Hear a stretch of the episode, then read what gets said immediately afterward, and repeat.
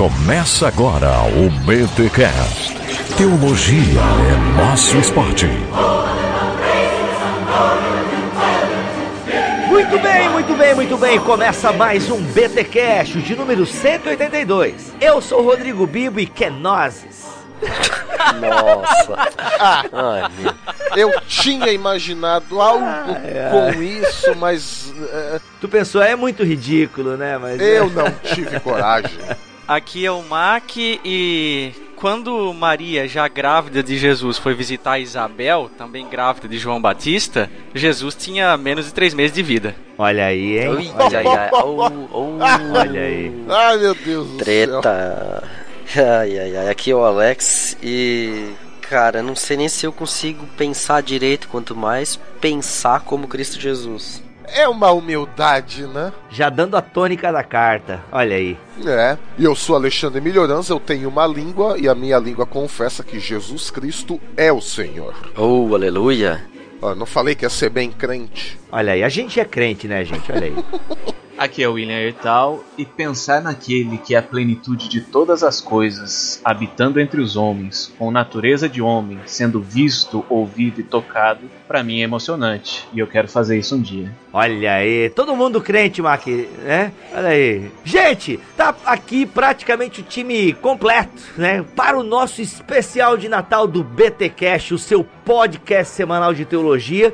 E neste episódio nós vamos dar uma olhada para aquele texto fantástico que Paulo escreve aos Filipenses, que está lá no capítulo 2, a partir do versículo 5, ou seria a partir do versículo 6. Não sei, vamos conversar sobre isso, que é o hino cristológico, por assim dizer, um texto fantástico. E como estamos falando do Natal, né, desse período aí tão importante da história da humanidade, a gente resolveu então dar uma olhada para esse texto de Paulo aos Filipenses. Mas antes, é claro, os recados natalinos.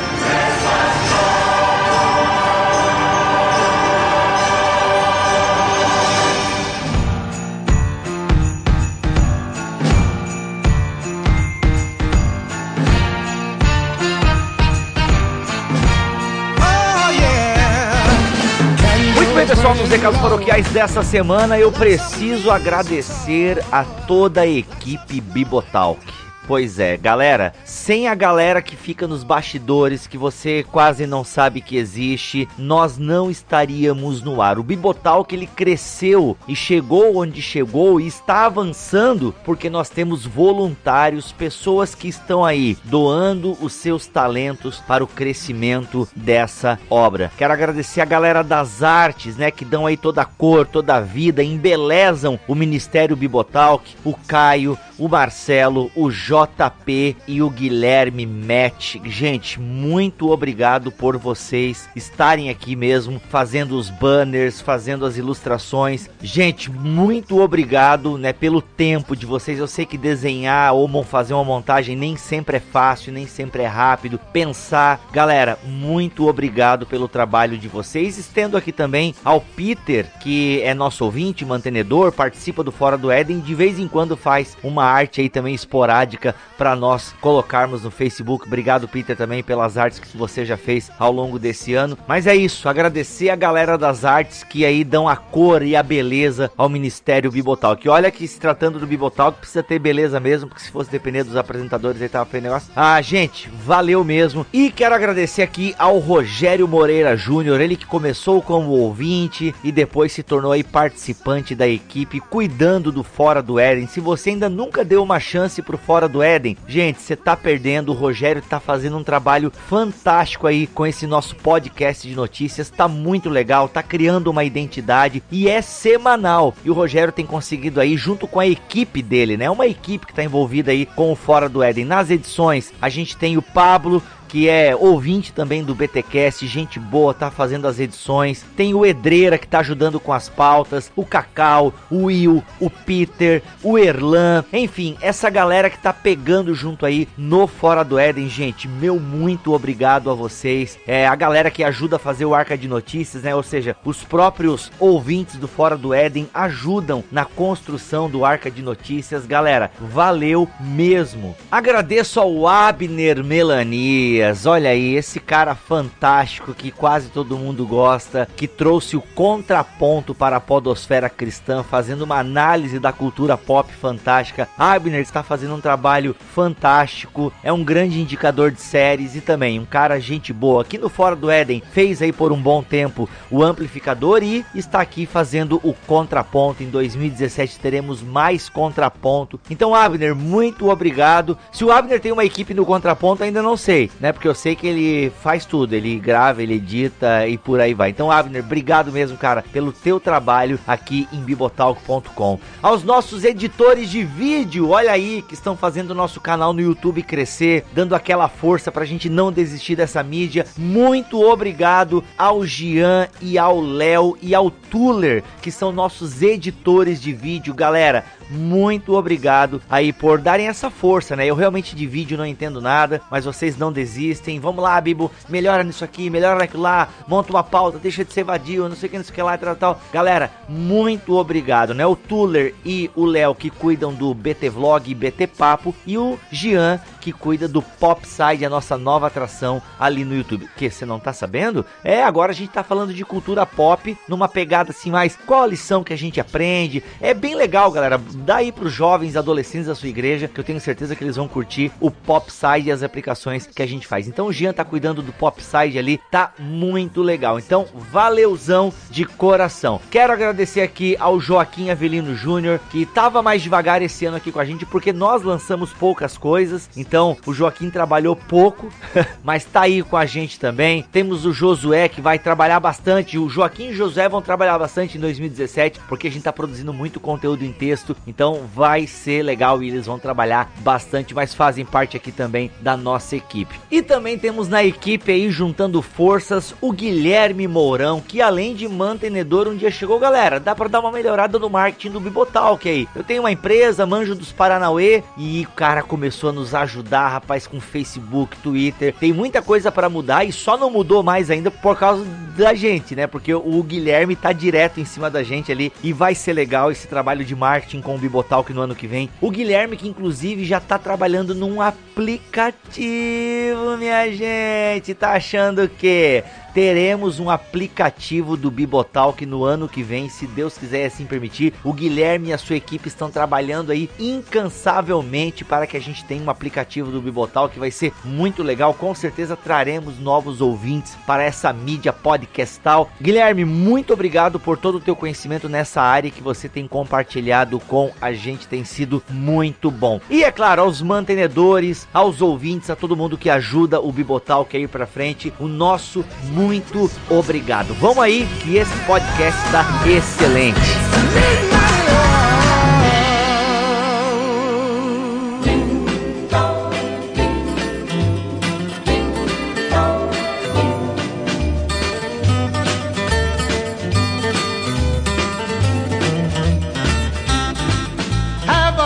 Pessoal, e antes de nós fazermos essa análise, eu não vou dizer aqui análise exegética, porque os mais puristas vão dizer: é, o que vocês fizeram não foi uma exegese. Sempre tem, né?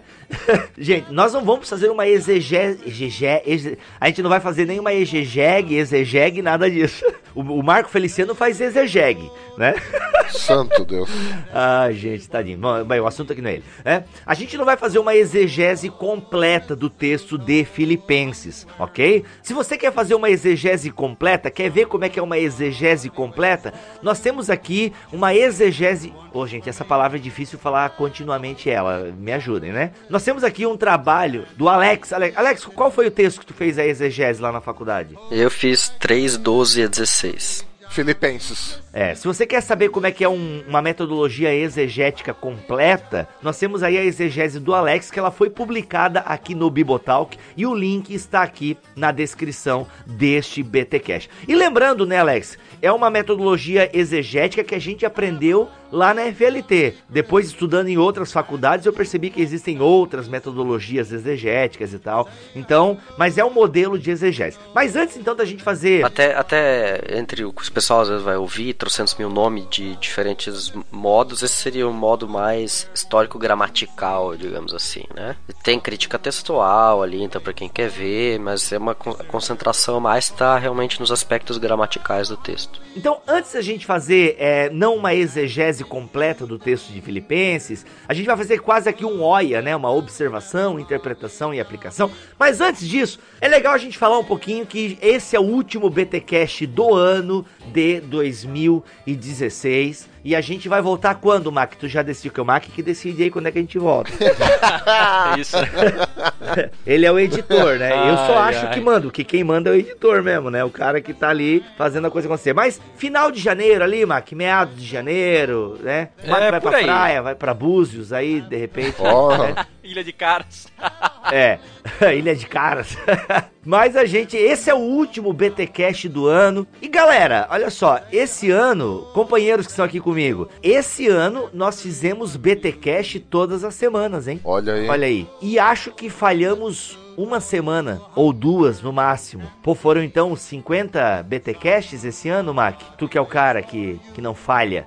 Foi aproximadamente, acho que dá 54. É, pra dar 50 por ano. Falhamos duas, tu diz, no começo do ano desse que começou, de 2016. É, a gente falhou quando teve problema no site, que daí a gente acabou não publicando, né? Mas não foi nenhuma falha porque a gente não tinha conteúdo, é porque o nosso site estava fora do ar mesmo. E o que mais? Não, E eu acho- fora isso, a gente não falhou, não. É, olha aí, Oh! cara. Ó, tá achando o quê, É, maluco? tá achando que a gente falha assim?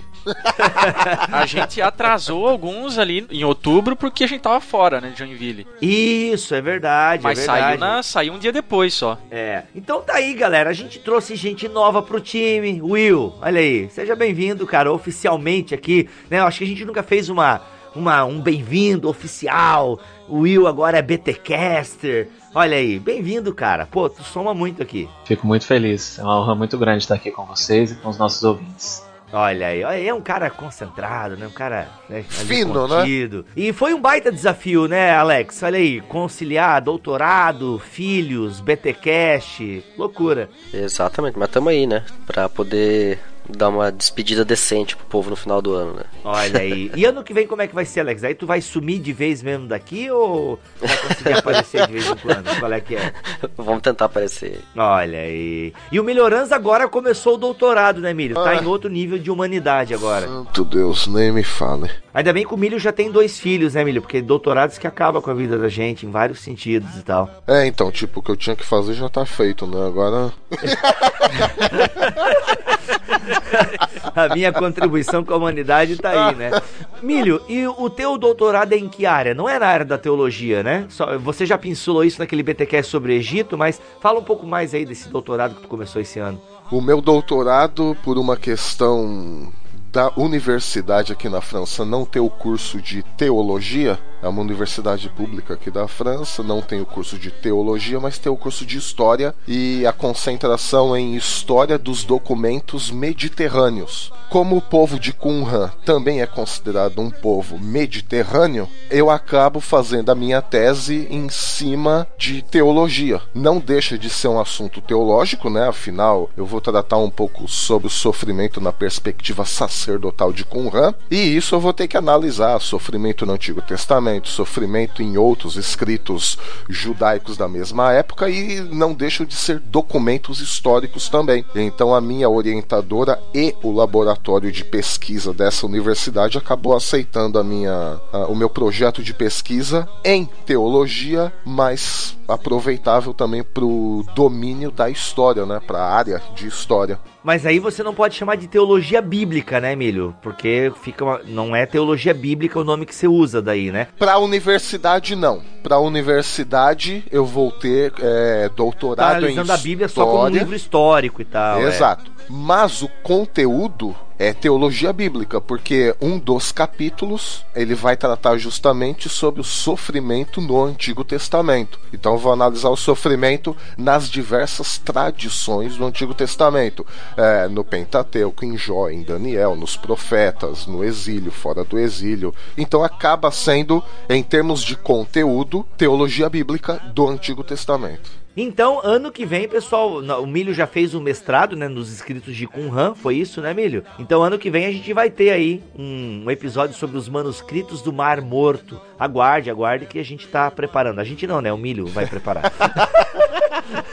é assim que funciona. Gente, tá aí, um baita desafio, conteúdo semanal para você. Os vídeos, né? A gente tem o nosso canal no YouTube ali que tá tímido, né? Não tem a audiência que o podcast tem, mas tá ali, a gente não desistiu do YouTube ainda. Tem lá os seus views, tem uma galerinha que curte a gente ali no YouTube, então tamo lá também no YouTube produzindo teologia e é um baita desafio a gente produzir aí podcast semanal. A gente tem falado isso ao longo desse ano e a gente louva a Deus, né? A gente agradece a Deus enquanto família Bibotalk por estar tá junto. Mac, muitas horas de edição, hein, Mac? Muitas horas de edição. Quantas horas, cara, você fica num episódio aí do, do BTcast? Ah, cara, média aí de 12 a 15 horas. É uma trabalheira, mas ao mesmo tempo me divirto fazendo isso. É bem, é bem legal, o Milho tava falando agora há pouco em off, né? Meu, como é que tu consegue trabalhar com quatro áudios, três áudios, enfim. Mas é, cara, uh, o resultado fica fantástico, né? É legal ver aí o, o pessoal uh, se beneficiando de todo esse trabalho que a gente tem feito para eles, né? Inclusive o Mac virou selo de qualidade aí na podosfera cristã, oh, oh. né? A gente é, a gente vê aí nos fóruns de podcast cristão, a galera, ó, pô, a edição do Mac, não sei o que. A gente já ouviu isso em loco também. A edição, bom gosto musical, já ouvi também elogios. Isso, justamente, justamente, olha aí. Então, cara, é um baita desafio mesmo. E, gente, a gente louva a Deus, né? Eu, quando comecei, é, eu não chamava nem de ministério, né? Quando eu comecei esse blog, né? Que hoje em dia a gente chama de ministério, a gente não tinha essa pretensão. É, a gente queria abençoar, né? Agora eu não imaginaria que. Eu não imaginava que iria abençoar tanta gente como tem abençoado aí. Chegamos na casa, né? Dos 3 milhões de downloads, podemos dizer assim, porque a gente perdeu aí uma. Che... Será que a gente chega a 3 milhões? Ou não chega? A gente não tem um milhão perdido? Ah, eu acho que a gente não tem um milhão perdido. Não sei, cara. Mas enfim, 2 milhões a gente tem certeza. Chegamos aí na casa dos 2 milhões de downloads. Mas a gente tem um ano aí que a gente perdeu de contagem, mais ou menos. Então, um ano, um ano e meio, não, não lembro exatamente. Mas, ou seja, 2 milhões de downloads para um podcast cristão de teologia, meu amigo. É uma audiência fantástica. Aí os seus 14k por episódio, né? A gente chega aí a uma média de 14 mil ouvintes, né? Por episódio. Então, assim, glória a Deus por tudo isso. A gente louva a Deus e obrigado a vocês, né, que nos escutam, a vocês aí que nos levam para frente, que nos compartilham. A nossa gratidão. E se a gente continua fazendo o que está fazendo, é porque vocês estão nos apoiando, vocês estão com a gente, estão nos ouvindo. E por falar em apoio, a nossa gratidão aí aos mantenedores, que é aquela galera que está ali mensalmente fazendo uma contribuição financeira para o projeto do Bibotalk. E se foi possível a gente semanalmente ofertar conteúdo de qualidade para vocês, é porque é, eu pude estar também aí integralmente nesse ministério, cuidando e né, fazendo a coisa acontecer e girar. A nossa gratidão aos mantenedores e ouvintes do Bibotalk. Agora sim, vamos lá olhar para o texto de Filipenses. Abra aí a sua Bíblia se você puder, hein? Filipenses capítulo 2, versículos 5 a 11. Isso, empurra Maria, empurra!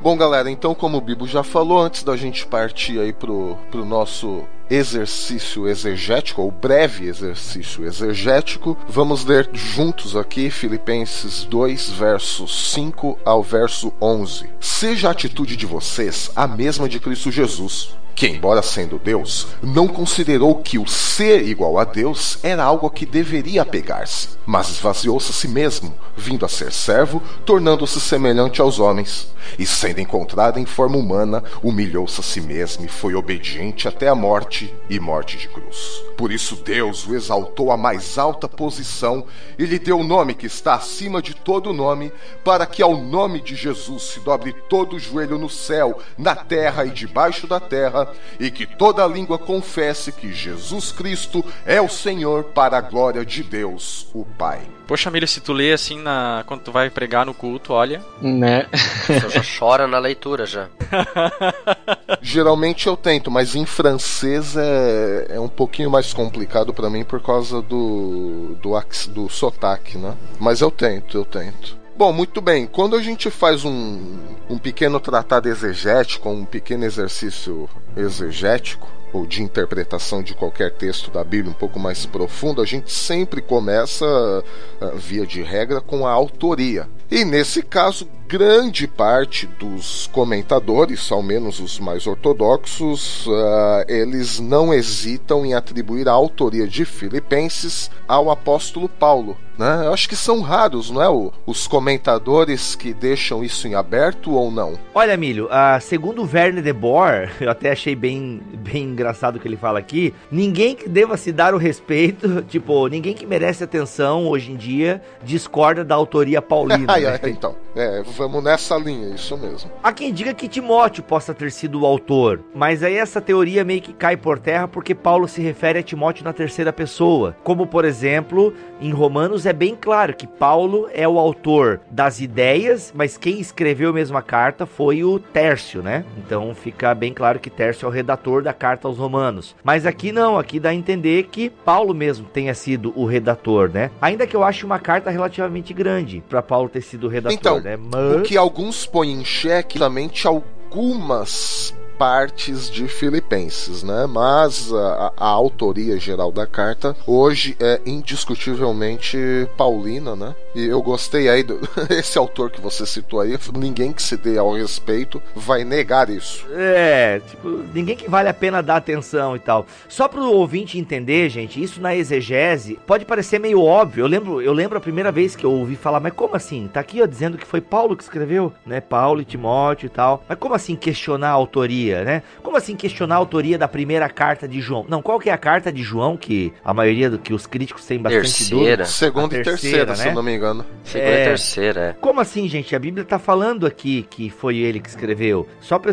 vocês entenderem, então existe todo um trabalho exegético, de crítica textual. Se eu não me engano, acho que segunda Pedro também tem. Alguns levam a acreditar que não tenha sido Pedro que escreveu, mas depois levou o seu nome e tal. Então, assim, são exercícios exegéticos que são feitos e tal, né? A fim de se tentar entender, mas não quer depreciar o texto bíblico, tá? Mas é um exercício exegético que se faz e tal. Então é bem comum na exegese você vê essa discussão. É, exatamente. Até tem uma, uma linha de pesquisa nova que o pessoal tem aplicado, agora até computadorizadamente, assim, tipo, de analisar uh, o estilo e o, a fraseologia de um autor para definir qual percentual de probabilidade de é, aquele texto pertencer àquele autor, levando em consideração que você tenha outros textos que você tem já certeza que ele é o autor. Eu tenho um amigo que é, estuda isso como tema de doutorado, mas na área de filologia e, e literatura moderna, né? Mas ele aplicou por curiosidade, porque ele é cristão, aplicou por curiosidade nesse software que faz análises de literatura moderna, é, os textos bíblicos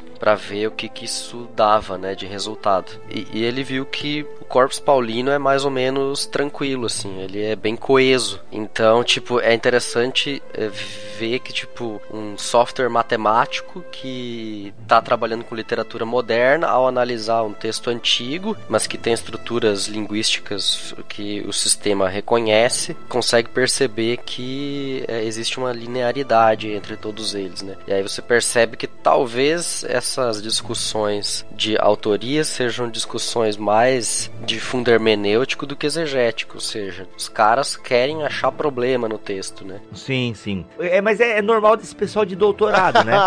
Eles têm que achar. É, é, não, não só de doutorado, de qualquer academia. Quando você faz o projeto de pesquisa, qual é o principal passo que você tem Ah, que fazer ali? Qual é o seu problema? Exato. Eu, eu ouvi muito isso. Onde está a problematização, jovem? Justamente, né? Qual é o problema? Então, gente, se não tem, a gente tem que arrumar Isso, um, exato. rapaz.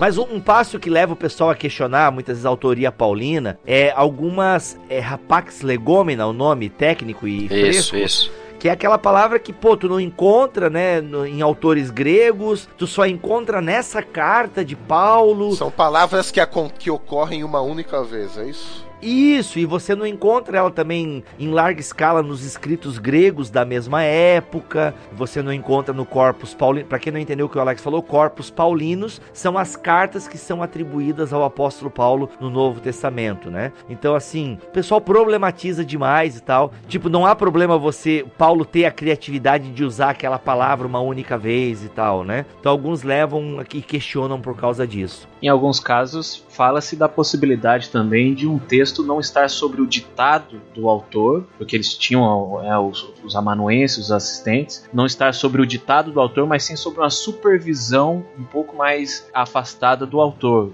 não tirando dele a autoria do texto também, né? Como o, o discípulo tá tão perto do seu mestre que ele escreve e reproduz. Há quem atribua isso ao próprio Jeremias no Antigo Testamento. Aí agora eu tô puxando aqui de aulas, meu, de 10 anos atrás. Jeremias e Baruch, né? É, então assim, e isso pode ter, às vezes, né? O cara andou tanto com Jeremias que o bíblico não era maconheiro sem vergonha, né? E que o cara conseguia reproduzir as ideias. Isso é muito comum, muito comum mesmo. No Novo Testamento, eu não sei qual é a carta, eu não sei se Efésios o pessoal fala, Colossenses, tem um pouco essa discussão. As cartas pastorais. Primeiro, segundo Timóteo e Tito, os mais radicais, assim, vão dizer que não são autoria paulina, isso é coisa do segundo século, por algum, é, algum discípulo de Paulo, enfim.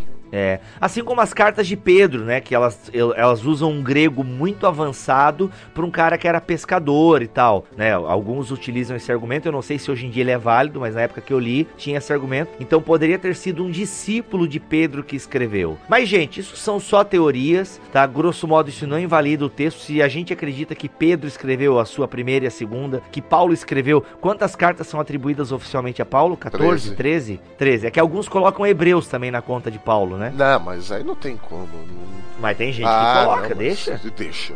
Não é possível, mas tá bom. Olha aí, então 13 cartas, né, formam aí o Corpus Paulinos. Algumas delas não possuem dúvidas quanto à sua autoria. Eu acho que até Filipenses entra nesse rol. Eu sei que Coríntios é uma carta que não se discute, né, a autoria paulina, e eu acho que Filipenses não tem também muita discussão em torno disso. Isso! Empurra, Maria! Empurra! O motivo da carta, o que leva Paulo a escrever a carta aos Filipenses? Essa é a questão, né? Porque alguns autores eles vão dizer que é difícil definir um único propósito para a carta, né? Então pode ser que Paulo quisesse expressar seu agradecimento, né? Porque os filipenses se envolveram no problema dele, né? Que problema, Milho? Problema financeiro, Problema né? Salvo financeiro, enganos, exatamente. Ele só aceitava a oferta da igreja de Filipos. Os mantenedores de Paulo, aí. Isso, Ah, justamente. olha ele aí, escreve para agradecer, mas ao mesmo tempo a gente nota algumas exortações na carta. Então, quer dizer, ele não escreve unicamente para agradecê-los, né? Tem alguma coisa ali acontecendo. Então a gente se coloca essa questão, né? Ele escreve então para só para agradecer ou escreve para exortar eles por causa de alguma coisa, de algum outro problema? E que outro problema é esse? Então são algumas questões que nós nos fazemos, né? Quando a gente fala qual é o real motivo da carta aos filipenses. Pra mim, todo problema reside naquelas duas fofoqueiras lá. É, elas que Aí, fizeram Paulo escrever tudo isso aí. Mas apesar das exortações, o tom da carta no geral ele parece assim bem, bem amigável assim, né? Eu arriscaria dizer que é a única carta que o tom é, é amigável do começo ao fim. É, inclusive, aí lembrando do nosso recém-falecido Russell Shedd, ele, no comentário que ele escreve sobre Filipenses, ele destaca muito a questão do, é, da repetição do termos alegrai-vos. Sim, sim. É, se a gente pensar daí na questão do propósito da carta, né, e do que permeia a carta, cara, eu, eu uma vez eu li, gente, agora eu não posso confirmar a fonte, mas se eu não me engano a palavra alegria aparece, sei lá, 47 vezes. Exatamente, por causa dessa repetição aí insistente. A carta da alegria, é, né? Ele, ele, inclusive, ele deu o nome do livro dele de Alegrai-vos no Senhor, né, o Russell Shedd, né, pra, que é o comentário dele desse livro. Né. Então pode ser que eles estivessem passando algum problema, alguma tribulação, alguma angústia, e Paulo escreve: alegrai-vos. Pode ser então? E qual seria então essa angústia? Seria aí um caso também para estudarmos depois um. Ou será que é a angústia de Paulo? Porque essa carta foi escrita de uma prisão em Roma, né? Se a gente colocar aí a, a data e o local de origem da carta. Tem que lembrar também do problema da doença do, do Epafrodito. É, Epafrodito, Boa. né? Exato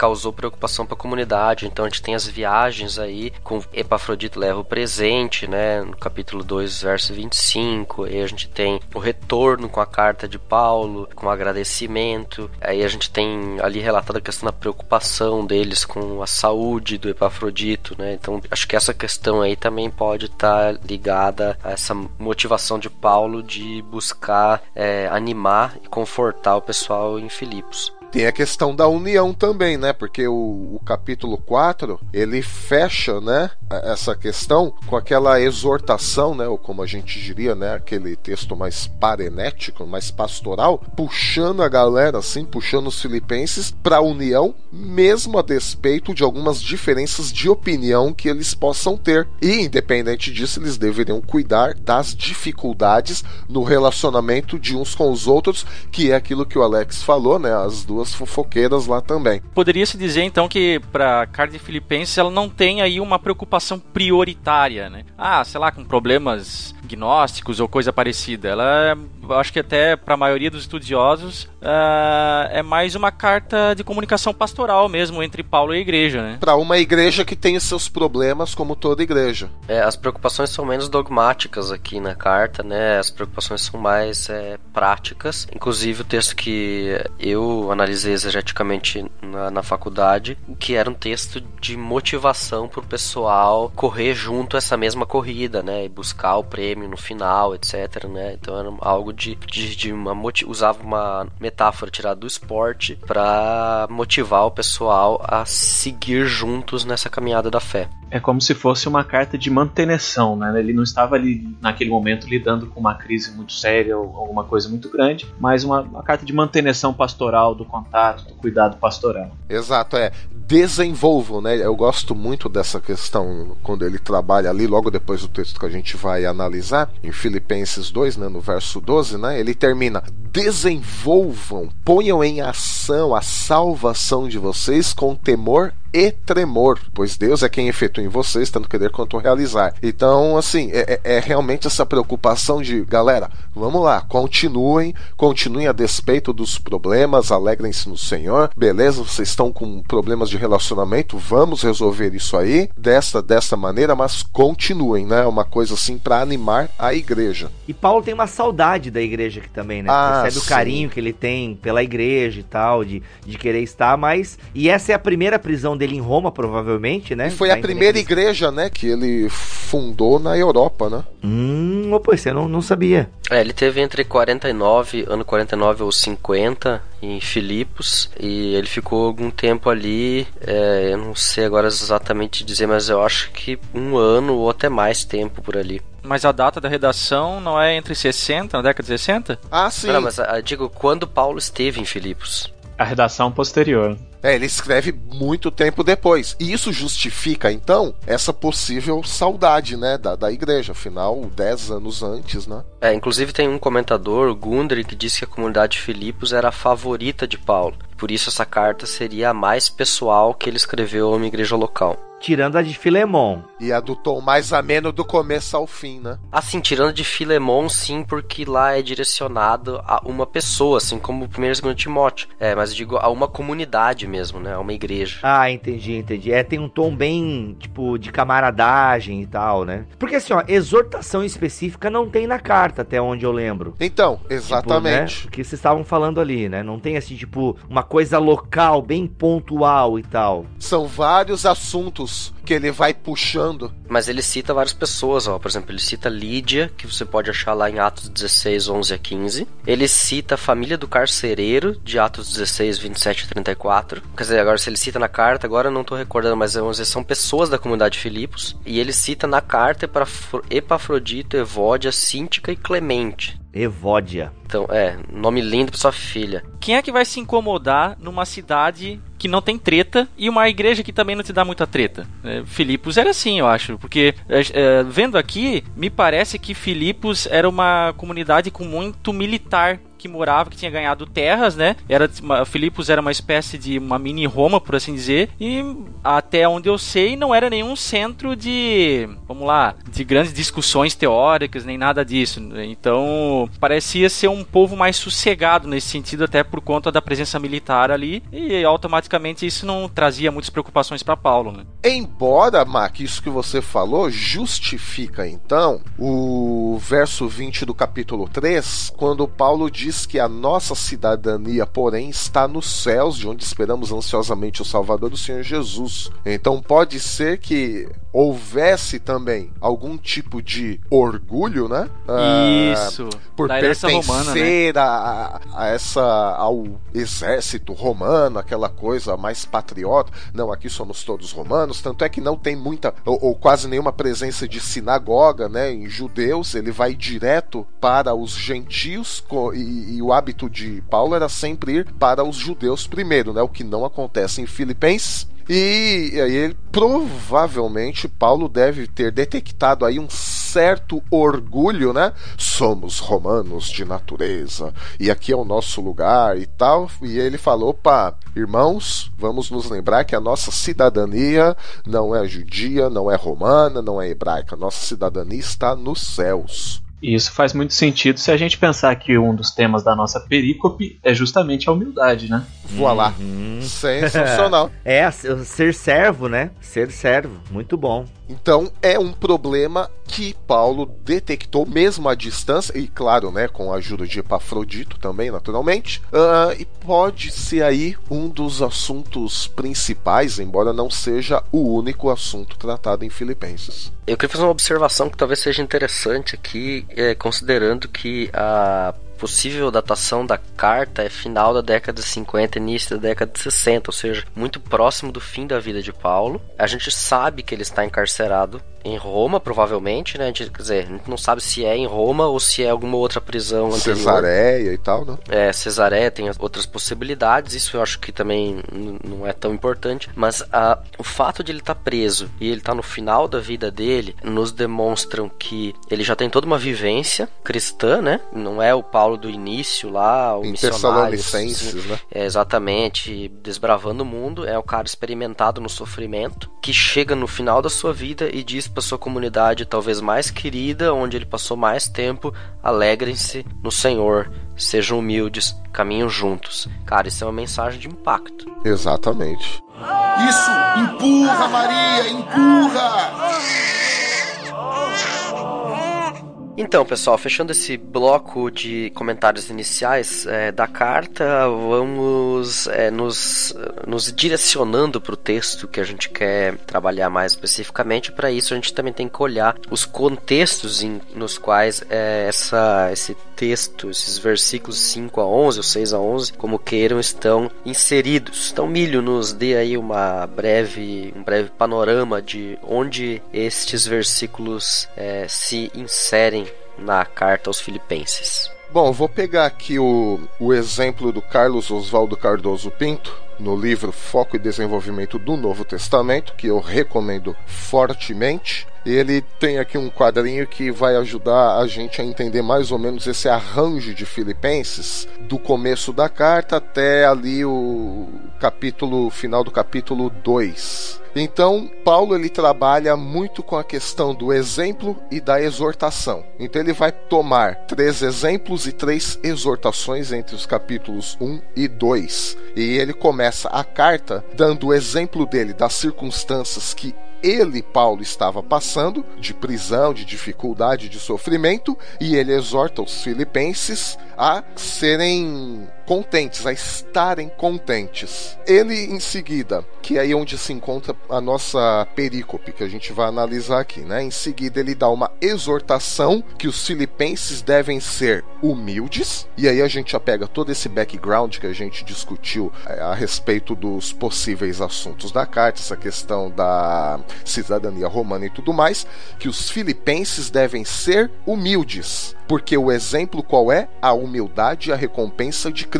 E logo em seguida, após a perícope que a gente vai analisar, a exortação que Paulo dá aos filipenses é que eles devem servir sem murmuração, seguindo o exemplo do serviço sacrificial de Timóteo e Epafrodito. Então notem que nesse bloco Paulo ele trabalha muito com a questão do exemplo e da exortação, exortação, exemplo, exemplo e exortação. Quer dizer, um discurso bem lógico, né, bem alinhado para aquela situação que os filipenses estavam vivendo. A gente estava conversando em off aqui, na, meio na dúvida se o verso 5 ele faz parte ou não da perícope, mas eu acho que o tom da perícope ele depende extremamente desse verso 5, porque apesar de Paulo entrar num aspecto de uma teologia tão profunda, talvez o tema mais profundo de todas as escrituras, Paulo ele não deixa isso solto. Ele não traz isso, vamos filosofar aqui, vamos devagar. Essa exortação inicial é chave, creio eu, para o entendimento desse texto. Tenham em vocês o mesmo sentimento que houve em Cristo. Ou seja, essa teologia que eu vou passar aqui agora para vocês, ela tem que ser prática. Não adianta só vocês saberem o que eu vou, te, eu vou falar para vocês. É isso que eu quero que vocês vivam, vivenciem através do Espírito Santo. Eu acho o verso 5 a chave para a compreensão de todo o resto da perícope. Will, isso que tu falou, e até casando com o que o Milho falou anteriormente, é interessante porque no versículo 3, né? Não sejam egoístas. Como é que a gente definiria egoísmo? Uma pessoa que só pensa em si. Definição rasa e básica de egoísmo. Não sejam ego egoístas, nem tentem impressionar ninguém. Sejam humildes. Tá, Paulo, mas como assim ser humilde? Toma aí então um exemplo de humildade. E aí, pegando aqui, cara, o que vocês falaram anteriormente, né? Da, o que o Mac falou ali, dessa talvez pomposidade dos filipenses, né, por serem aí uma, uma cidade romana e sossegada, todo mundo bem estabilizado financeiramente. A gente pode ajudar Paulo, dar dízimo, oferta, oferta alçada, triplicada e coisa nada e tal. Então, assim, tipo, pegando esse orgulho, ele tá falando, galera, ó, não sejam egoístas, sejam humildes, considerem os outros mais importantes do que vocês. E eu vou dar um exemplo pra vocês, ó. Tá ligado Cristo? Então, Cristo é maior que Roma, tá? Ele é o verdadeiro Kaiser, né? O Kyrios, né? Então assim, ó, tá vendo esse cara que é superior a Roma, a qualquer imperador ou cidadão? Ele tem uma cidadania que é uma cidadania superior à cidadania romana, aleluia, né? E esse cara aí, eu vou dar um exemplo pra vocês. Esse cara não, foi muito Xuxa agora, né?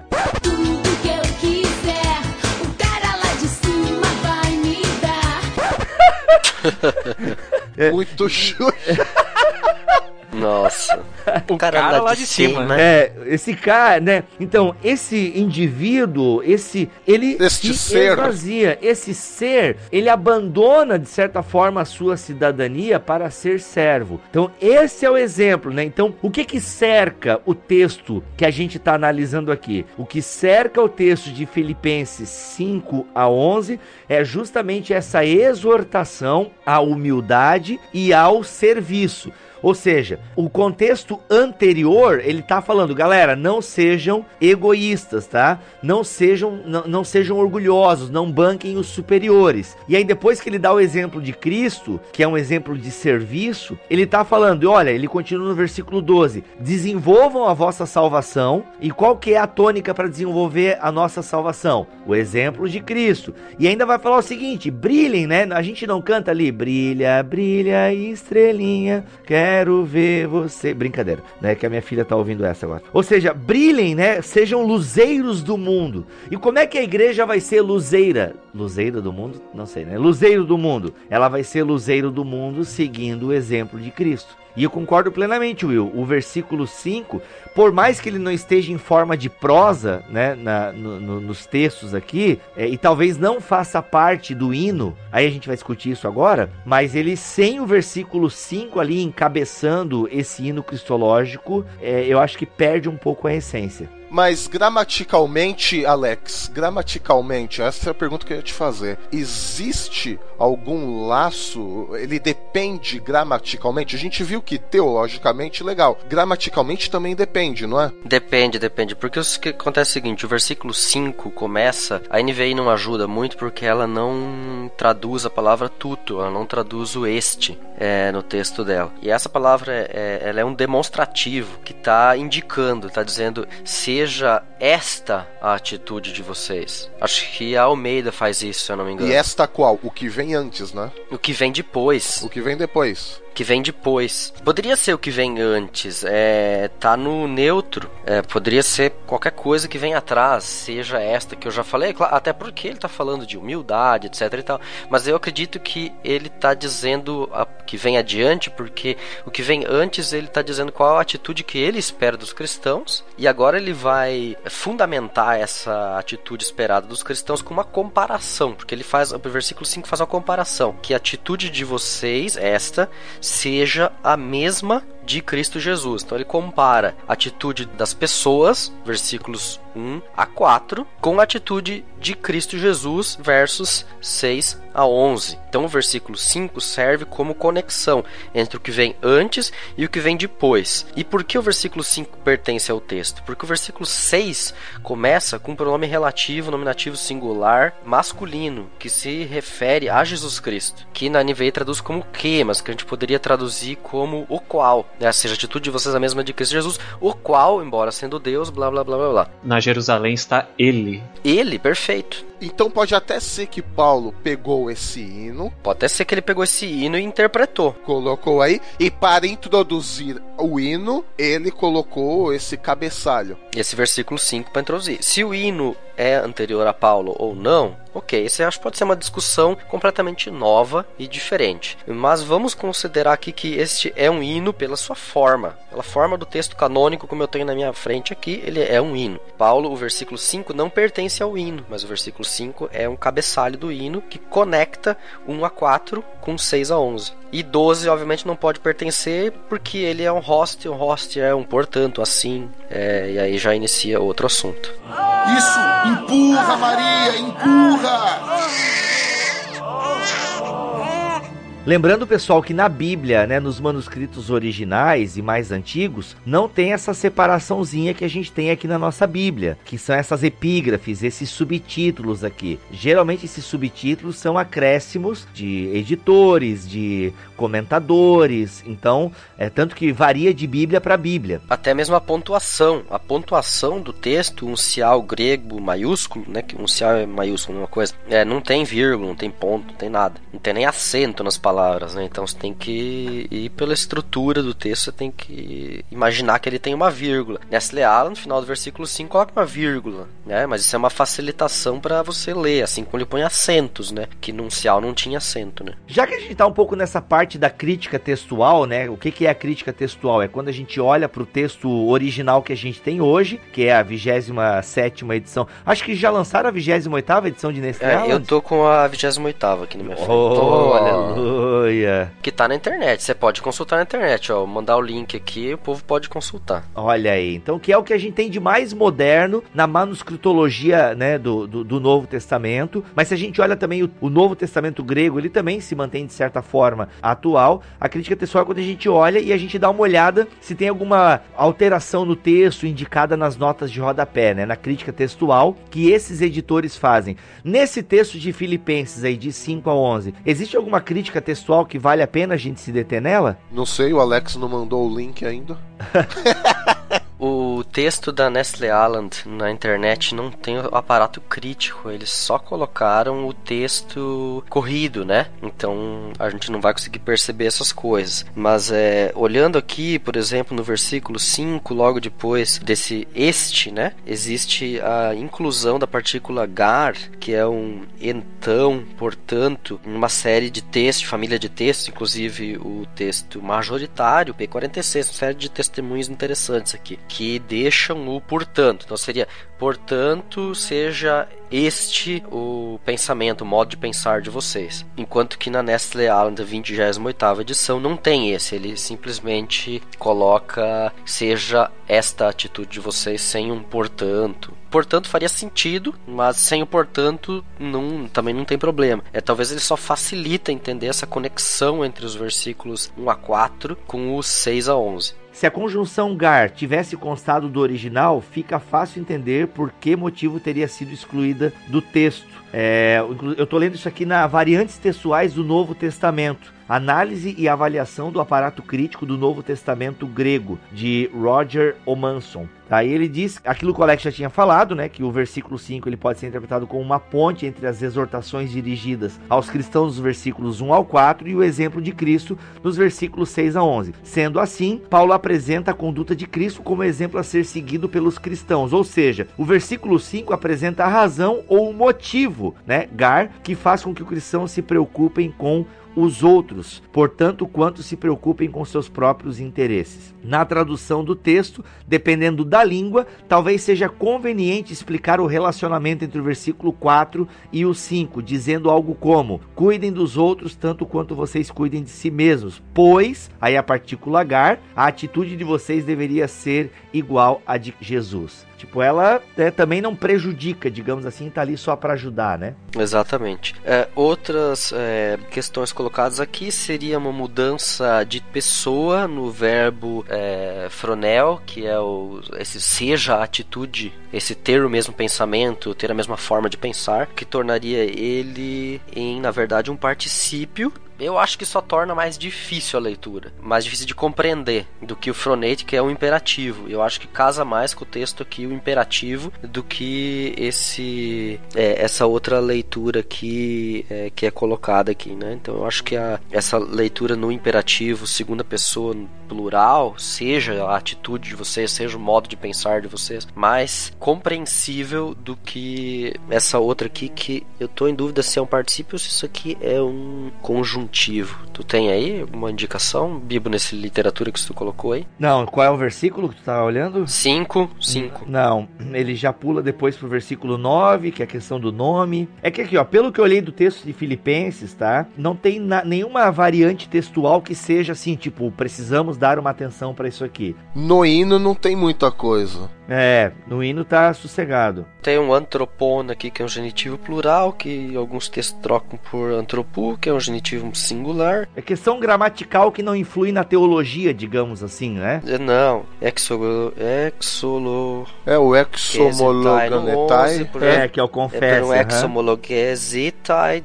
muda um eta por um epsilon, que isso, o que, que vai dar? Isso, mudança de pessoa, mas... Isso significa então que o hino já tivesse bem estabelecido, fosse bem conhecido e, sei lá, não precisava de tantas correções entre aspas aqui, né, nessas correções. Ou seja, não tem nada aqui nesse hino cristológico. Aliás, a gente está chamando de hino cristológico, que meio que se convencionou a chamar de hino cristológico. É é uma especulação de que esse texto seja uma citação de Paulo. E como era Paulo, e como Paulo não fez faculdade, não teve aquela obrigação de botar nota de rodapé, né, da autor, né, da onde ele tirou aquela coisa toda, a gente fica nessa especulação que não seja um texto de Paulo, mas Paulo está citando ali, fazendo uso, né, de um texto de um terceiro ou de terceiros para fundamentar a, a sua teologia. Mas, repetindo aqui, não há no aparato crítico desse texto algo que a gente tenha que se deter, assim, né? Tipo, ó, alguns manuscritos trazem uma mudança radical e tal.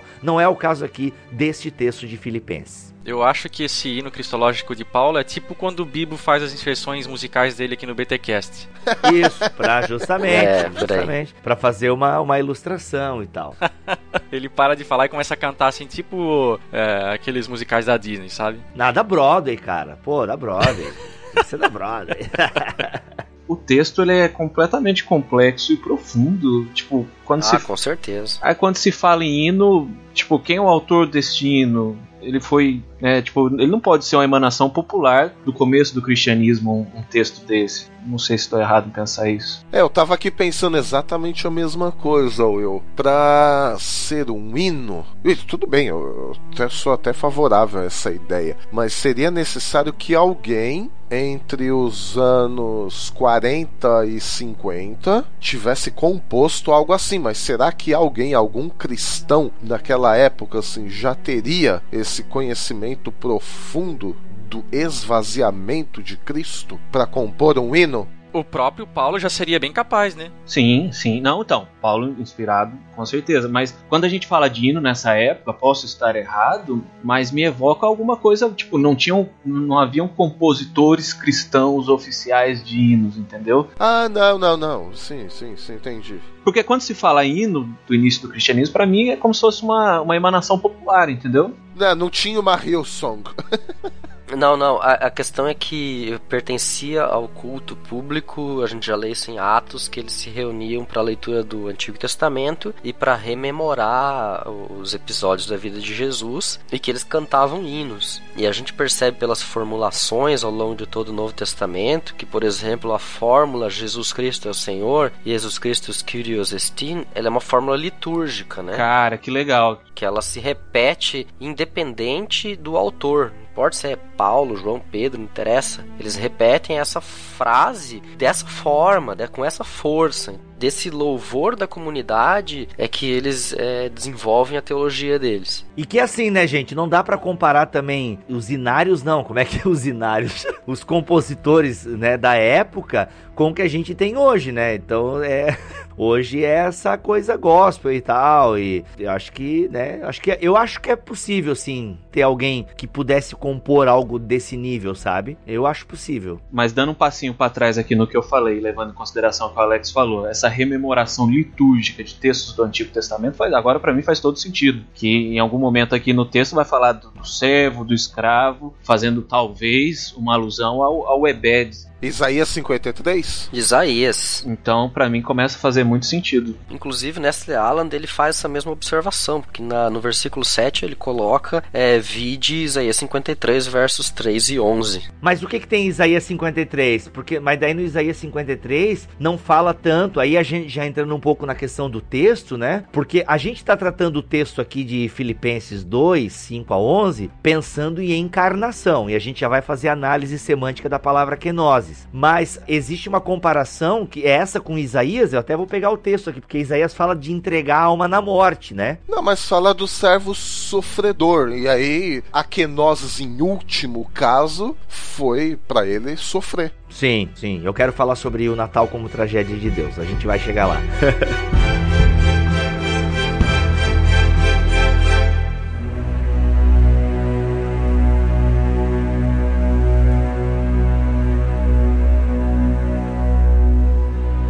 Vamos partir então para análise do texto e dos termos chaves aqui para poder compreender melhor. Pegar já o versículo 5, que a gente já falou bastante dele. Central aqui é o termo tende, esse verbo, né? Tende o mesmo pensamento que Cristo Jesus. Essa questão ali eh, tem na raiz do verbo a, a palavra que significa sentido, é, Pensamento. mentalidade, pensamento, que é o fronel, né? O fronos, que é o, o nous, que está lá é, na antropologia grega como a, a sede dos pensamentos e da concepção. E é interessante ele ter usado esse verbo, que ele é um verbo correlato do pipto, que é o, o, o verbo para convencer, que é o verbo de onde surgiu um outro verbo muito fundamental para o Novo Testamento, que é o pistel, que é o crer, é o da fé, porque o, o verbo crer, fé, ele vem do verbo pipto, que é convencer. E aqui ele tá, o Fronate, ele pertence a essa mesma gama de sentidos que é o ter a mentalidade, ter essa forma de pensar. Então a gente,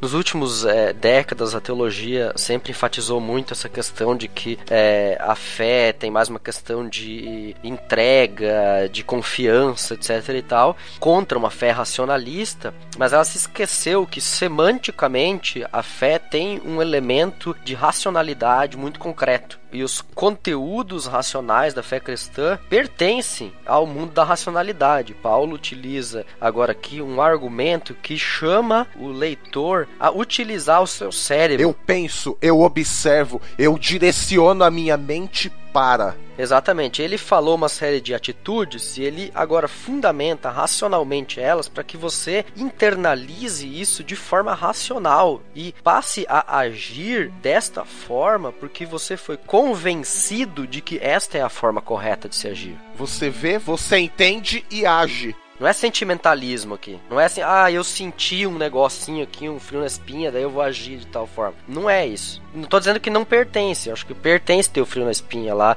ter as emoções. Todas elas pertencem à realidade da fé, à integralidade da pessoa humana. Mas aqui é, Paulo tá falando de uma questão de você conseguir compreender o argumento que ele utiliza para as atitudes, para o nosso agir cristão a partir é, de um fundamento cristológico. Não é uma mera imitação mecânica de Cristo, né? Não, não. Tem que passar pela cabeça isso primeiro. Inclusive, Alex, isso evoca diretamente o hebraísmo de Paulo. Por quê? Para os judeus não faz nenhum sentido você conhecer, você ver alguma coisa e não participar e não viver aquilo. É diferente. Não fazer, exato, eles usam, né? Azar, é, né? Não fazer. Então, hoje a gente consegue, por causa até dessa mentalidade grega que foi sendo construída, a gente consegue ter um conhecimento teórico. Ah, é normal pra gente. Só que pro hebreu não. Quando você fala aprendam a lei de Deus, por exemplo, o, o Antigo Testamento está querendo dizer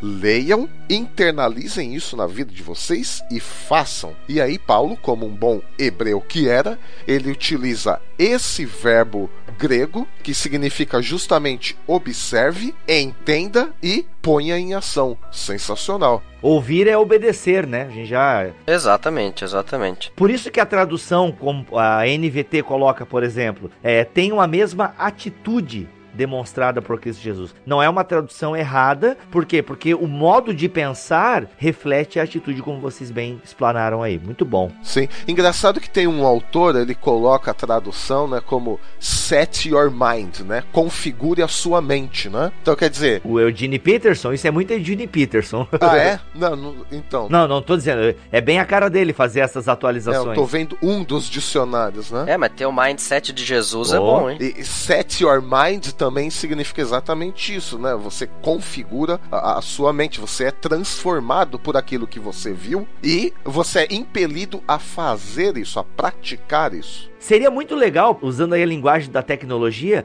como é que é aquela coisa quando vem padrão de fábrica? É o default? Default. É isso? É o default. Default, né? Seria fantástico se na regeneração a gente já viesse com esse default, né? Tipo, tem a regeneração, aliás, sei lá qual é a ordem de salutos que você quer colocar aí, mas tá, vem a conversão, aí o cara nasce de novo, aí já vem aquele default e tal, esse kit, né? O Espírito Santo instala em você, já ó, aqui tá o pensamento de Cristo, tá? Insere, tipo Matrix, tá ligado? Ah, então, set your mind. né? É, sete. Cara, seria fantástico. Aí a gente volta, aliás, a gente avança um pouquinho e Paulo vai falar no versículo qual? Mas Paulo usa a linguagem de tecnologia, porque ele no verso 12 ele vai falar desenvolvam. Nós somos desenvolvedores da salvação. Bom, eu como desenvolvedor, É, ou trabalhem, né? Trabalhem com afinco pela vossa salvação. Ou seja, pra ter o. É, como é que é o nome? Mindset que vocês estão falando aí? set your mind, é mindset, né? É, pra ter esse negócio aí que, que, né, essa configuração de Jesus não vem de fábrica, sabe? O que vem de fábrica é o Adão, cara. Cara. O default padrão aqui, o default padrão acho que é. É redundante, mas a gente entendeu. Redun- redundante. Ok. É, então o padrão, o default aqui é o velho Adão. Quando tem a regeneração, aí Paulo pode falar, galera, tem aí o mesmo pensamento, a mesma atitude que tem de Cristo. Porque com a regeneração, isso passa a se tornar possível, mas não acontece da noite pro dia. Aí ele vai falar no verso 12: desenvolvam a vossa salvação, trabalhem com afinco a sua salvação, obedecendo a Deus com reverência e temor. Por quê? Porque é quando você é regenerado, somente um regenerado tem condições de ler Paulo e falar: caramba, eu quero isso para minha vida, eu vou fazer isso. Por quê? Porque ele tem o Espírito Santo que possibilita ele ter esse mindset, né? Essa configuração de Jesus. Então, se fosse eh, resumir isso tudo em linguagem tecnológica, a primeira versão seria 1.0 de Adão, a segunda seria 2.0 beta, que é da regeneração, só que a gente ainda está em, né, em fase de teste, e a última seria 3.0. Justamente. Olha aí, Trindade, né? A gente vai estar com a Trindade 3.0. Fechou. Santo Deus! Já que é pra peidar na farofa, vamos ter. Volta. Isso, empurra, Maria, empurra! Eu vou puxar o versículo 6 aqui, que vai trazer um, a, a discussão conectada ao versículo 7 sobre o ser de Deus. Pois é, aqui começa. E aí? Embora sendo Deus, não considerou que ser igual a Deus fosse algo a que devesse se apegar. Deixa eu ler aqui na Almeida, eu li na NVT, deixa eu ler na nova Almeida aqui. Tenho entre vocês aqui, o qual, subsistindo em forma de Deus, não julgou como usurpação o ser igual a Deus. E aí, esse versículo, ele rola uns, uns negócios aí. Outra possibilidade é existindo na forma de Deus. Sim, uma questão de tradução daí, né? Eu acho que é questão de tradução, porque em si é, não tem nenhuma variante grega para isso, é porque esse enmorfeteu é Forma, né? em forma de Deus, em forma de Deus, não tem subsistindo e parron é, é subsistir, né, mesmo, subsistindo em forma de Deus, não tem muito que a questão é mais como é que se entende isso, se Jesus é Deus ou se Jesus é comparável a Deus. Hum, e aí? Cadê os arianos? Em todo caso, eu entendo particularmente na forma do homoousios, né? Na forma do, tipo, ele tem a mesma essência do pai. Então, Paulo pode dizer aqui, ou o autor do hino cristológico pode dizer que a mesma forma de Deus significa que ele é Deus, ponto. Porque senão também não teria f- sentido dizer que ele considerou que o ser de ser igual a Deus, toina isateo, ou seja, que o ser igual a Deus é, ou como Deus, era algo que ele deveria roubar, por exemplo, diz Lutero, né? Que ele deveria roubar uma coisa que não pertence a ele, ele vai lá e rouba esse título para ele. É, eu gosto da tradução da NVT aqui pro versículo 6, porque ele assim, embora sendo Deus, então tá muito claro, né? Ou existindo na forma de Deus, que é outra possibilidade de tradução, não considerou que ser igual a Deus fosse algo a que devesse se apegar. Apesar daqui já ter um pouco de interpretação nessa tradução, eu acho que capta muito bem a essência. Por quê? Porque a gente vai falar no versículo 7 da kenosis. E a kenosis é justamente esse esvaziamento. E alguém só pode se esvaziar de algo quando ela não está apegado a esse algo. Ou seja, então Jesus, embora sendo Deus, e aqui a gente traz aí homoousios, certo? Que tu acabaste de falar, Alex. Embora sendo Deus, ele não considerou que ser igual a Deus fosse algo que devesse se apegar. Ou seja, ele pode abrir mão desse ser igual a Deus. Por quê? Porque se ele não abrir mão desse ser igual ao Pai, o esvaziamento não seria possível. É a condição para encarnação, né? Justamente. Exato, é a condição para encarnação, senão a encarnação não seria possível. Por isso vem conectado no versículo 7 para entender isso. Eu tenho que entender que se ele não considerou se apegar, então ele assume uma nova forma. E aí vem de nova forma. Duas, duas coisas são contrapostas aqui. Essa forma de Deus e a forma de escravo. Na primeira ocorrência, ela está muito lidada com a questão de essência, não, não exatamente uma forma, uma forma quadrada, forma redonda, forma triângulo, não, a essência. Toda vez que a gente lê forma, parece que é isso que quer vir na cabeça, uma coisa é, visual, mas não é disso que o texto está falando, né, amigo? Eu imagino que esteja mais ligada à questão da essência, e aí justamente vem esse outro verbo aí, o Alex que manja muito mais disso que nós tudo junto aqui, o harpagmos, que é justamente, é literalmente, né, não pegar, né? Não roubar, Arpaxo. Isso, é, não roubar. Eu diria que esse subsistindo em forma de Deus é que ele compartilha, o pra mim o texto diz isso, que ele compartilha os atributos de Deus. É porque morfê lembra de morfologia, que lembra de todas as coisas que compõem um ser, né? Sim, se é de todas as coisas que compõem um, um ser, é justamente esse compartilhamento de atributos entre essas duas pessoas da divindade. No entanto, não cabe compreender a forma como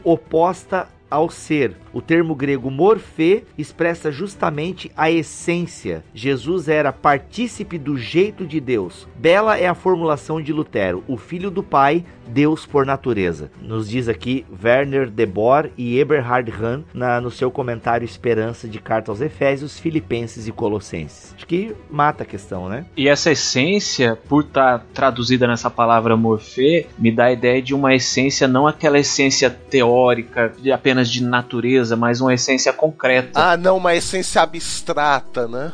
Não é usia, porque se fosse usia, ele podia usar a palavra usia pra falar sobre uma coisa abstrata, né? Ah, mas então, aí é um palpite meu, hein? E aí vamos ver se eu faço uma heresia ou não. Talvez Paulo, por ser hebraico, ele ainda está dotado da mente hebraica, escrevendo em grego, e nós sabemos que o hebraico são, eles são péssimos em abstrações. Ele vai tratar de Deus na língua grega como morfê e não usia, uma coisa abstrata, mas como uma coisa concreta, como toda a teologia do Antigo Testamento. Ah, Deus está aqui. Por quê? Porque o tabernáculo está aqui, porque o templo está aqui, porque a arca está aqui. E no Novo Testamento, ah, Jesus, es- Jesus vive em nossos corações. Ah, então, como assim? Então, Paulo, pegando toda essa vivência, essa mente hebraica que ele tinha, ele vai usar morfê e não usia. É um palpite meu. E até para poder contrapor, eu acho que textualmente você compreende esse morfê teu em contraposição a morfê dulu mais fácil aqui, né? Porque se ele tivesse Ah, sensacional. É, se você tivesse escrito só TU, NTU e Parshon, ou seja, subsistindo como Deus, quer dizer, não precisaria Ou en, né? Usia TU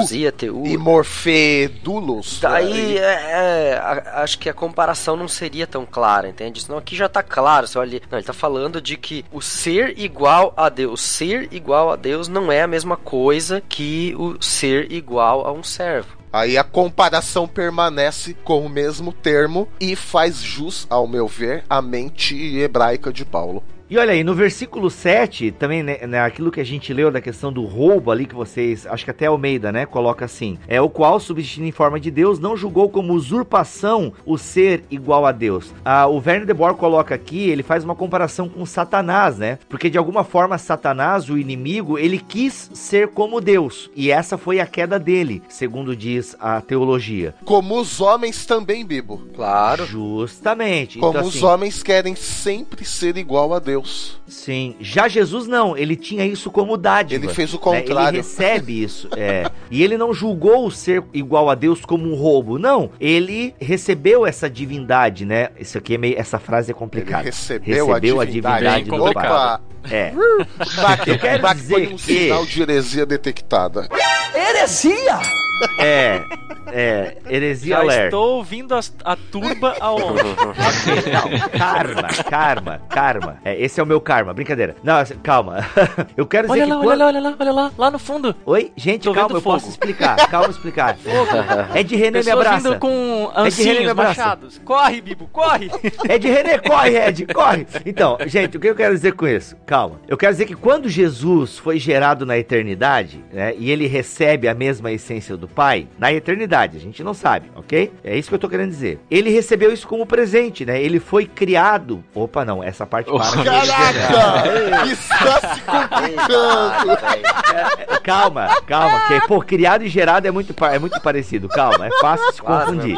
Calma, calma. Será que eu vou veário? Calma. Só tá se complicando. Calma, cristologia é difícil, gente, calma. Quando ele foi gerado pelo pai, então ele recebe isso como dádiva, sabe? Ele entende que ele foi gerado pelo pai, isso é uma dádiva. E ele não tomou como roubo, né? Diferente do próprio inimigo e do próprio homem no jardim do Éden, né, que quis ser como Deus. Não, Jesus ele é Deus por vontade do pai, né? Ele foi gerado pelo pai. E então é uma outra possibilidade de nós entendermos também essa ideia de que ele não julgou como usurpação, né? Ou como é que o Werner de Boer traduz aqui? Ele, existindo em forma de Deus, não considerou um roubo ser igual a Deus. E a gente deve ter esse sentimento, né? Quando nós nos tornamos filhos de Deus, isso é uma dádiva. A gente não, não rouba esse título filho de Deus, né? A gente recebe como dádiva. Mas é possível também ir para o lado que a NVT traduziu, que é super válido, embora sendo Deus, não considerou que ser igual a Deus fosse algo a que devesse se apegar. O texto grego também permite essa tradução. Cuidado com o japonês da Inquisição, hein? É, o japonês da Inquisição. Não, agora é o agora é o hipster de coque, cara. Tá desatualizado.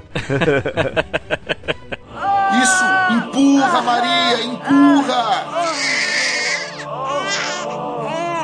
A parte B do verso 6 parece que ela vai conversar com a parte A do verso 7, como se fossem dois lados de uma mesma moeda. Em que no verso 6 há uma espécie de decisão intelectual, né? ele não julgou por usurpação ter os direitos da divindade ser igual a Deus, então uma espécie de decisão intelectual, para no verso 7 do 7 partir para a prática mas antes a si mesmo se esvaziou. Antes, não no sentido de tempo, mas de conjunção aqui. Ele se esvazia após essa decisão intelectual. Então, no versículo 7, Will, a gente tem essa famosa palavra akenosis. Como é que tá no original aí, Alex? É, eu sei que é outro É, termo. não, tá escrito ekenose, né? Um verbo auristo, terceira pessoa singular. É passado então? Esvaziado? É, esvaziado, é, porque é, é, é auristo, né? Pontual, uma vez no passado, se esvaziou. Porque ele é reflexivo, né? Na sua tradução, né? Se esvaziou. Isso. Esvaziou a si mesmo. Poderia ser colocado aqui na NVT, a nova Ah, Almeida. porque ele tem também, ele tem um e autônomo na frente, então é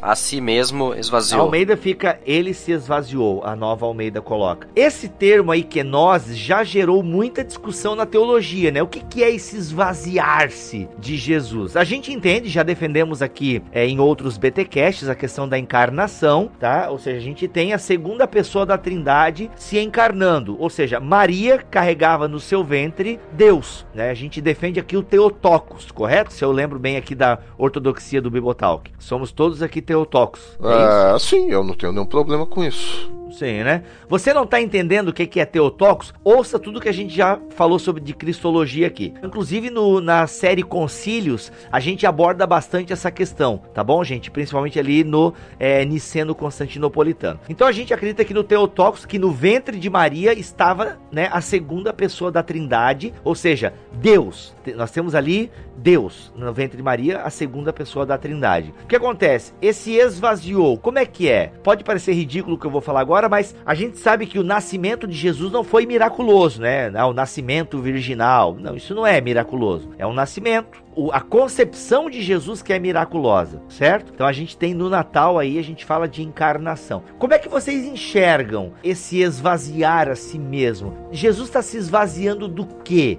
Ele perde o quê? Então, uma das definições, até aí o Alex vai me dar uma bronca se eu tiver errado, mas pode dar, Não, eu também vou, se tu tiver, não é só Alex. é desprover de conteúdo e fazer algo irreal. Ou o que era não é mais. Tem também uma outra variante que você pode traduzir como sem reconhecimento ou algo percebido como destituído de valor, sem valor. E aí eu lembro, no começo a gente citou a questão do servo sofredor e Isaías 53, né? Que ele estava lá, ninguém dava nada por ele, ele era zombado de todos, foi escarnecido por todo mundo, ninguém dava um tostão furado por ele. Então, esse equinosen, essa questão de esvaziar-se, e aí talvez também por causa disso. É o Nestle Aland, Alex, que faz a referência a Isaías 53 neste texto. Ele referencia Isaías 53, 3 e 11 por causa da questão do tomar a forma de servo, né? Que é o tema desses dois versículos em Isaías 53, que é a questão da forma do servo. Porque aí eu também vejo nisso percebido sem valor, sem reconhecimento, né? Sem valor no sentido não tem nada dentro, né? Desprovido de conteúdo. Olhavam para ele, ele foi escarnecido, zombado e tudo mais.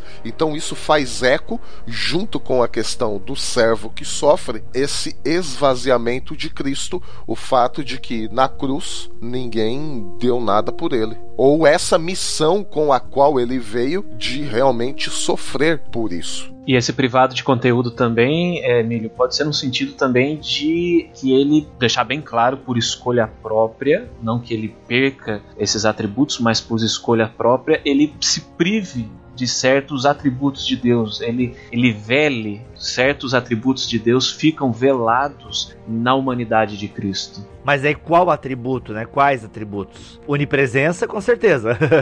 Eu penso aqui até para fazer um contraponto com a, o panteão de deuses da época de Cristo, né? Tanto grego como romano. Ah, inclusive existia, embora não fosse exatamente da época, até anterior, mas existia até a figura dos semideuses, né? Das figuras que eram resultado de o filho de um deus com um ser humano. E esses semi, semideuses, eles necessariamente esboçavam algum tipo de poder enquanto estavam na Terra, como o próprio Hércules, é, enfim, e tantos outros, né? E na figura de Cristo, quando ele é chamado de Deus, eu imagino que no imaginário popular, principalmente do pessoal grego e romano, eles esperavam que Cristo como Deus pudesse ser algo parecido como alguém do panteão de deuses deles, né? E aí, quando Paulo fala isso, ele está eliminando toda essa proposta. O que, se levarmos em conta a questão do público para o qual ele se dirige, de cidadãos romanos e tudo mais, aquele patriotismo todo, sim, faz sentido também. É, há quem diga que esse esvaziamento, né, ou assim mesmo se esvaziou, em nada diz respeito à questão de redução dos atributos, né? Mas eu acho isso meio complicado porque realmente Jesus não era onipresente. Ele, ele estava de alguma forma em forma física, né?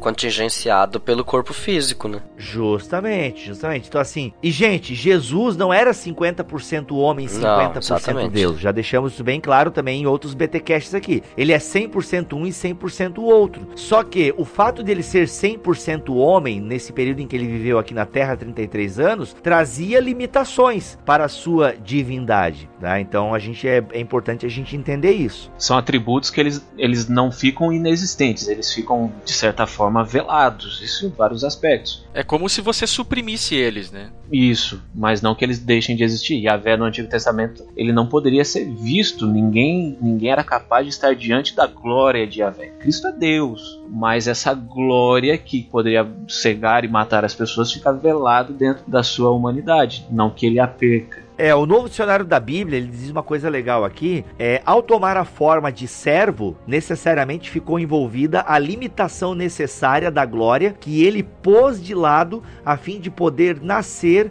em semelhança de homens, né? Essa glória de sua unidade pré-existente com o Pai lhe pertencia porque desde toda a eternidade ele existia em forma de Deus. Essa glória estava oculta na forma de servo, por ele assumida quando tomou a nossa e apareceu a nossa semelhança. E com a aceitação da nossa humanidade, ele também assumiu o seu destino como o servo do Senhor, né? Porque aqui, ó, quando vocês citaram Isaías 53, a gente consegue fazer uma dupla aplicação da kenosis aqui. Porque kenosis, numa tradução simples, é esvaziamento, né? Ou derramar. Então pode ser tanto esse esvaziamento, né, do céu para a terra, né, na encarnação para o ventre de Maria, Deus se derramando? e isso, o Deus se derramando, como pode ser também Deus se derramando na cruz, né? Entregando a sua alma na cruz, que daí vem o paralelo com Isaías 53. E essa entrega na cruz só foi possível porque Jesus era 100% homem, né? Essa entrega à morte, essa kenosis, só é possível por causa do derramamento, né? Ou seja, ele assumindo a forma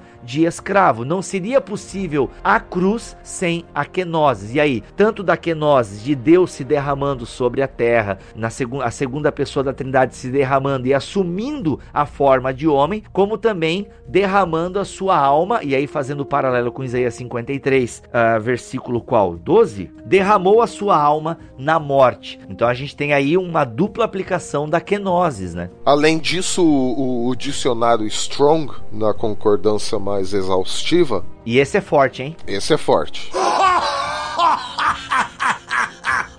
Ele vai dizer que tem o, o vocábulo origem, que é kenos, que também pode significar neutralizar. E aí vem, calha com aquilo também que o Will falou, né? De abrir mão por vontade própria, temporariamente, de alguns atributos. Ele neutraliza alguns atributos. Agora, quais é uma discussão, mas o fato é que existe isso. 1 Coríntios 1,17, o termo kenosis ele é traduzido como anulação. Isso! Empurra, Maria! Empurra!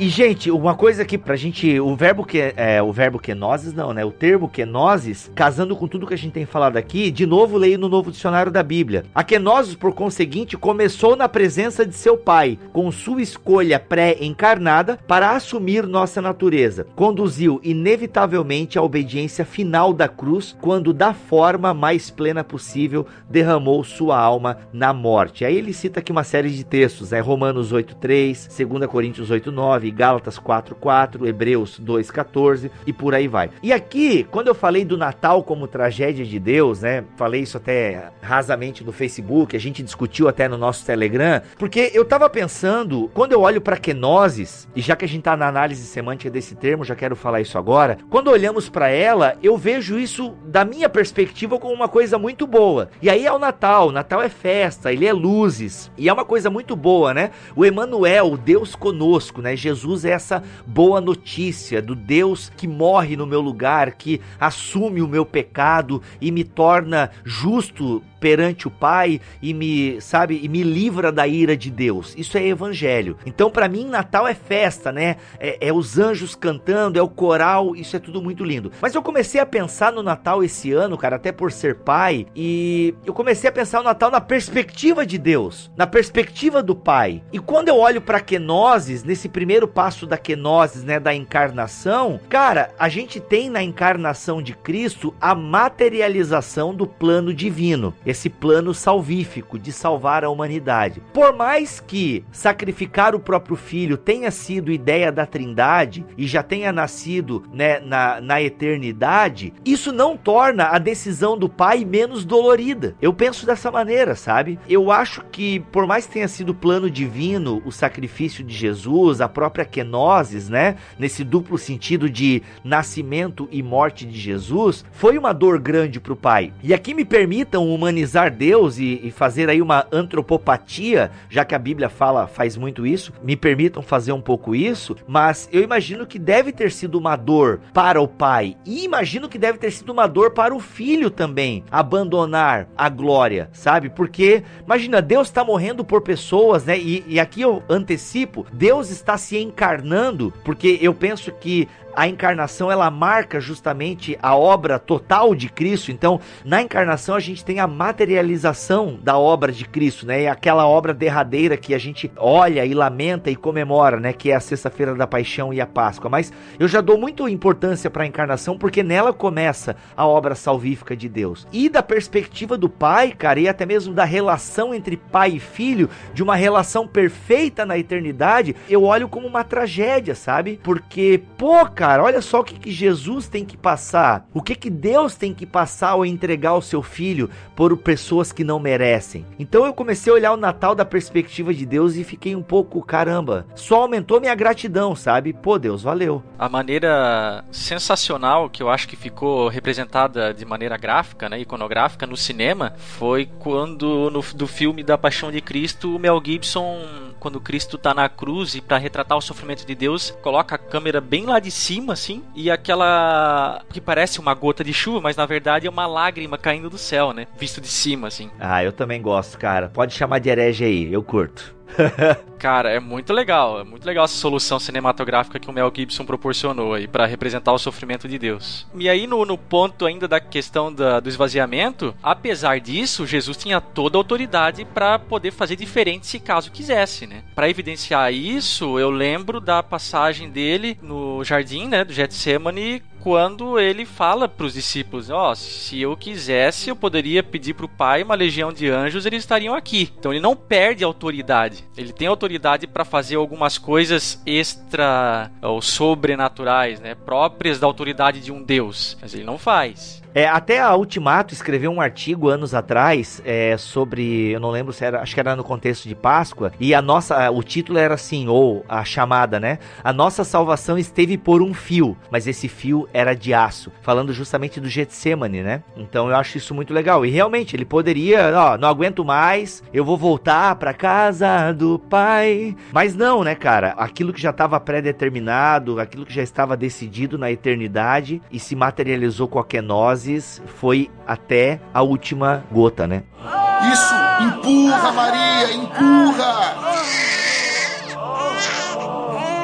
Muito bem, então a gente prossegue aqui com o verso 8, sendo encontrado em forma humana, humilhou-se a si mesmo e foi obediente até a morte e morte de cruz. E a primeira coisa que a gente nota é que o termo humilhou-se a si mesmo, ele concorda com a questão do verso 7 do esvaziar-se a si mesmo, né? Uma atitude voluntária, né? Bom, e o que a gente também pode notar nesse, nesse verso 8, que está em, em harmonia total aí com o verso 7, é que uma vez que Cristo tomando a forma de servo, ele não tem outra escolha dentro desse universo reduzido, dentro dessa limitação, ele não tem outra escolha senão obedecer o seu Senhor. E aí, ele e obedecendo ao Senhor, naqueles tempos, frequentemente havia a questão de um castigo, e os castigos também poderiam ser injustos e até mesmo sofrer a pena de morte.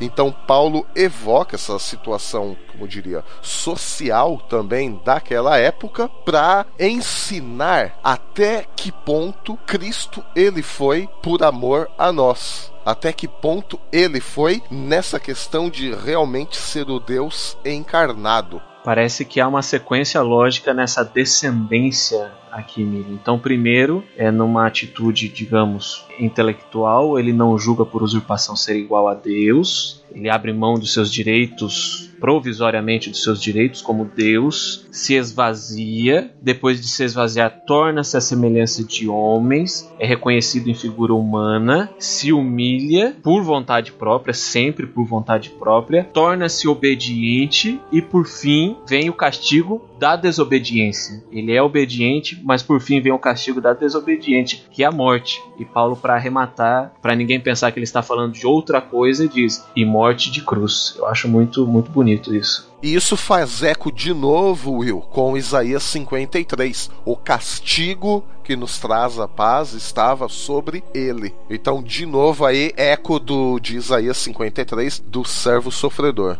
O legal de perceber nessa questão da desobediência é que nesse caso específico, diferente do que seria com um ser humano normal, é que ela é invertida, né? Ele assume o castigo da desobediência nossa, né? Quando o exemplo estritamente humano seria a desobediência da própria pessoa que estaria uh, sendo executada, né? E nesse caso foi o contrário. Ah, sim, e detalhe, né? Mais uma vez, Uh, retomando essa questão da colônia romana, dos oficiais romanos, aquele patriotismo todo, nós sabemos que os romanos eles eram severos em suas punições, em seu castigo, né? Então Paulo ele evoca essa imagem de castigo até a morte, morte de cruz. Então isso deve ter feito muito sentido para essa igreja que estava acostumada a esse tratamento romano de um sofrimento, de uma punição, de um castigo na cruz. Então Paulo sabiamente pega os elementos teológicos de Isaías 53, ele sabe para quem ele está se dirigindo, para uma colônia de patriotas romanos, e usa os elementos da cultura daquela época. Então, quer dizer, Paulo ele constrói ali todo o, o arcabouço para dizer o que? Tá vendo? Vocês sabem do que eu estou falando, porque vocês veem tudo isso.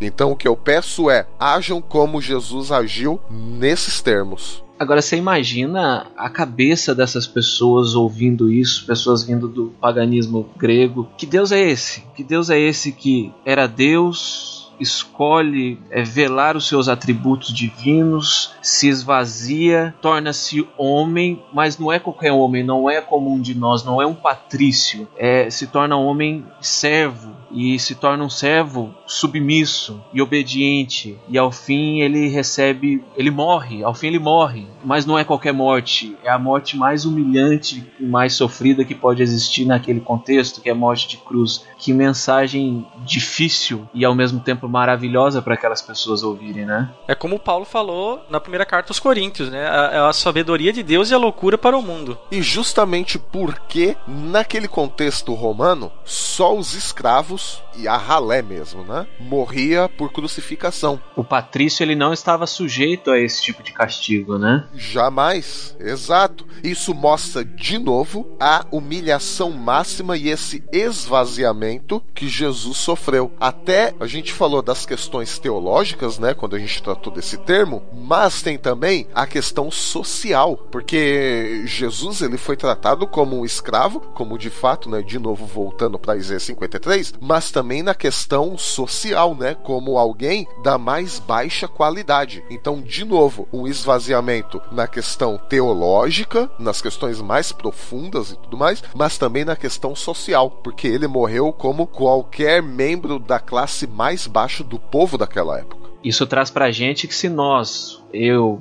Milho, Mac, Bibo, se nós estivéssemos lá na cidade de Filipos, nós não poderíamos dizer que Cristo veio como um de nós, é, num sentido social. Cristo ele veio como o servo nosso, alguém abaixo da linha social daquelas pessoas, provavelmente daquelas pessoas que faziam parte daquela, daquela igreja. Isso é muito significativo. E novamente, isso vai fazer sempre eco ao Antigo Testamento, ao Ebed, aquele que veio, mesmo sendo Deus, veio como homem, mas além de homem veio como servo. É fantástico isso, o mais alto da divindade vindo servir a humanidade.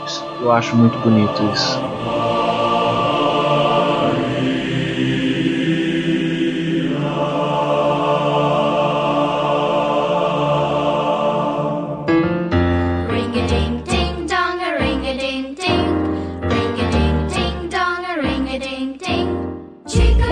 Chegando ao final de mais um BTcast especial de Natal. Não deu pra gente falar de todo o texto, porque já estão quase aí é, uma hora e meia, duas horas de programa, mas deu pra falar do importante para essa época de Natal, que é a encarnação do Salvador. Então, gente, olha aí, aqui é o Rodrigo Bibo e eu sou grato a Deus pela encarnação, sou grato a Deus pelo presente de Deus e valeu Deus por ter descido aí. E eu gosto muito do que o C.S. Lewis diz, né? Que Deus desceu para subir e carrega nas costas o mundo. E eu louvo a Deus por isso. Aqui é o Rodrigo Bibo, até o ano que vem, se Deus quiser e assim permitir. Valeu, galera. Aqui é o Mac e termino aqui falando que Cristo se esvaziou para que a gente pudesse se encher dele. Aleluia. E aqui é Alexandre Melhorança, e é isso aí, galera. Foi um prazer estar com vocês neste ano que passou de 2016. Espero tê-los conosco, estar com vocês também agora em 2017.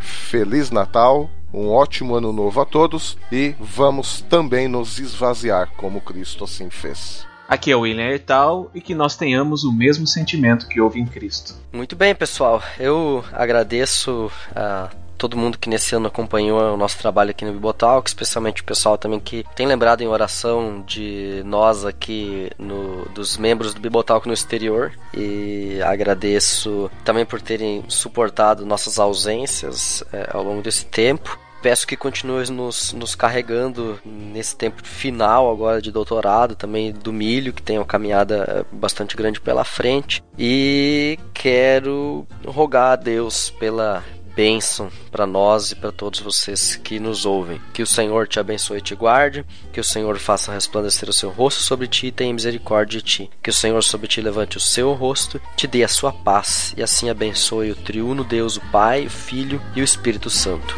Amém. Amém. Amém. Amém. Amém.